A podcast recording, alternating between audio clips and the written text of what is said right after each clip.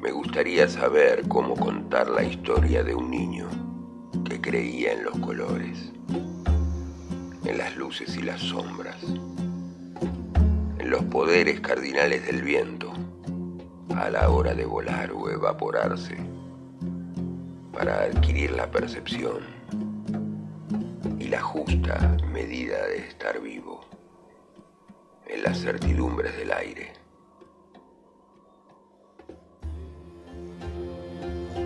No sé bien cómo contar la historia de ese joven que se mira las manos,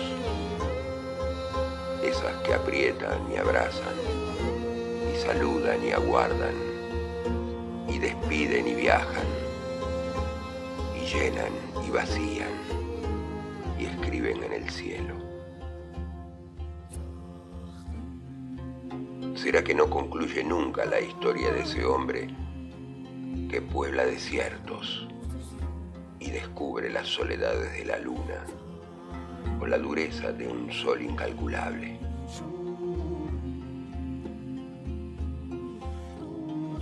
Una historia de amor, de misterio, de dudas.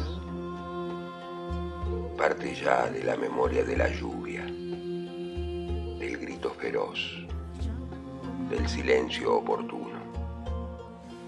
El caballo que galopa solo en la pradera, desbocando relámpagos junto al mar, hacia el corazón de la tormenta.